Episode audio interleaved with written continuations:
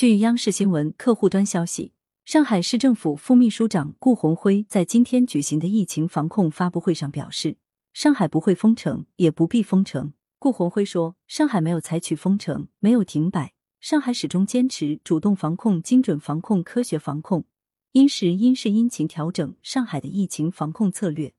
努力将疫情对人民生活的影响降到最低。目前，上海没有封城，也不必封城。鉴于当前疫情形势，上海将根据区域风险等情况，划定若干重点区域，实行切块式、网格化核酸筛查，进一步强化社会面防控。重点区域之外，各单位、各企业根据自身特点错峰上下班，